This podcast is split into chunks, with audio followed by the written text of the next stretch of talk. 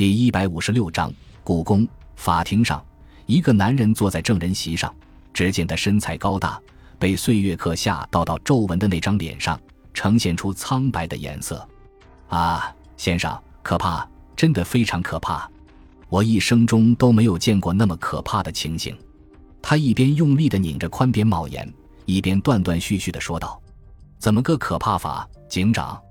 你再仔细说说。”检察官问道：“血，到处都是血，地上、床上，甚至连墙上都太吓人了。”这时，只见坐在被告席上的那个男人打了个寒战，他缓了一口气后，将身子向前探了探，对着他的律师小声说道：“血，是的，我想起来了。什么？你想起来了？是所有的一切吗？”他的辩护律师转过头询问。被告席上的那个男人继续说道：“不错，他刚才提到了血，让我对当时发生的一切都回忆起来了。”法官先生，很抱歉，我请求法庭能允许我的委托人暂时休息一下，因为因为他现在身体不舒服。被告的律师猛地站起来说：“法官沉默了一会儿，然后将木锤落下。既然是这样，那么好吧，暂时休庭十五分钟。”只有短短的十五分钟，律师急忙把他的委托人带到法庭旁的一间小屋。当关上门后，他急切地询问：“你刚才说的是真的吗？不是在骗人？这么说，你真是得了健忘症？我说的都是实话，绝对没有骗人。太好了，那你就说吧。不过可不要对我撒谎啊！怎么会呢？我真的想起了所有的一切。哎。”要是我真能把这些都忘了，那该多好！这个名叫克里夫·丹多伊的男人开始慢慢的顺着思绪讲述了他所回想起的事情。克里夫·丹多伊第一次见到凯蒂是在德克萨斯州中北部的一个地方，那是一个温暖的日子。这里的气候很有意思，三月份的春天似乎很暖和，有时可能还会非常热，但是北方冷空气也会随时光顾。仅可以在一个小时之内就让气温猛降三十几度。这一天天气晴好，克里夫·丹多伊避开了主要的公路，沿着一条石子路向前走着。他细高的身材，长着一对湛蓝的眼睛，一头金黄的头发，还不到三十岁的样子。他的装备也很简单，背着一个背包，右边的肩膀上挂着一个帆布盒，里面装着一把吉他，身上的卡其布衬衫没有系扣，敞开着。虽然他自认为是一个吟游诗人，是一个到处漂泊、无拘无束的精灵，然而沿途遇到的许多人看他这身打扮，却都以为他是农场打短工的。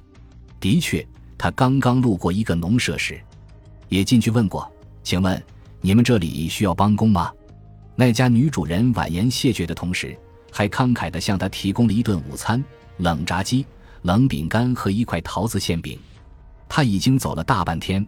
肚子也真有点饿了，但他打定主意再坚持走上一程，于是带上女主人馈赠的食物，又继续上路了。当肚子咕咕叫得实在厉害的时候，他才在路边的一棵树下吃了起来。吃完饭后，他又习惯地拿出烟斗抽烟。随着倦意越来越浓，他昏昏地睡了过去。不知过了多长时间，当他醒来时，看到北方地平线有大片大片的云层涌来。渐渐遮住了阳光的照射，克里夫心里不禁有些紧张，因为他清楚这种天气变化意味着什么：寒冷的北风即将袭来。整个冬天他都是在大峡谷度过的，由于那里很温暖，所以不需要冬天的衣服。前几天他突然产生想外出旅行的念头，于是就离开了大峡谷，向北走来。他没有预料到会出现这样的天气，因此穿戴单薄。根本无法抵御寒冷的北风，克利夫赶快站了起来，收拾好行装。他明白，到了夜晚这里的气温会更低，在夜幕降临之前，他必须要找到住处，否则就会被冻死。但他放眼望去，四周除了林木就是山丘，根本看不到一户人家。不行，即便如此，我也要走。他又上了路。这时，天空的云层变得越来越厚。阵阵北风刮过，身上冷飕飕的，但克里夫的脚步始终没有停止。大约走了一个小时后，他拐过一个小山丘，远远的看到了一栋房子，可算有落脚之处了。克里夫的心情顿时兴奋起来。他离房子越来越近了，已经清楚的看到，这栋房子很陈旧，不仅外围墙皮有不少地方都脱落了，而且大门和窗户也露出了里面的木质，外面的漆面斑驳，显然好久没有用油漆过了。在房子的前面有一条门廊，靠东边还有一个注水池，大约离房后五十码的地方是一个新谷仓，谷仓前面停着一辆新的拖拉机。他不禁又抬头看看。在房子和谷仓之间拉着电线，至少说明这里是通电的。他后来才知道，那栋房子是莱德伯特的，是一栋百年老屋，怪不得陈旧不堪。他来到房子的前门，刚想敲，但以往的经验又让他止住了手。他想，我如果这个时候敲门的话，房子里的人一定会认为是小贩子来兜售了，他们一般是不会理睬的。于是他改变主意，绕到了后门。看清楚，这是一间厨房门，就上前敲了敲，没有动静。等了一会儿，他又敲了敲，吱的一声，门打开了，一个二十出头的年轻女人站在那里。只见她身材娇小苗条，眼睛乌黑，一头长长的金发垂在身后，大概是厨房里热气的缘故，使她的脸红扑扑的。虽然她穿着一件宽大的衣服，但依然遮挡不住她全身的优美曲线。请问你有什么事？他撩开额头上一缕潮湿的头发，轻轻地问道：“我我想问一下，你们这里需要帮工的人手吗？”“哦，原来是这样。不过这件事你得问我的丈夫脱衣才行。”就在克里夫思索着是否要找她的丈夫的时候，只听到这个女人又补充道：“就在上个星期吧，我们才刚刚让一个人离开这里。”说完，只见她羞怯地笑了一下。在克里夫看来，她的笑原本应该是甜美的，但不知怎么回事，她的笑却显得很勉强，似乎她很长时间都没有笑过了。那么，我到哪儿才能找到你的丈夫呢？是在田里吗？这时，他突然打了个冷战，声音有些颤抖地说：“嗯，他他是在那儿，可具体在哪里，我说不准。”他的这一微小动作让克里夫看在眼里。这时，太阳已经躲进了厚厚的云层里。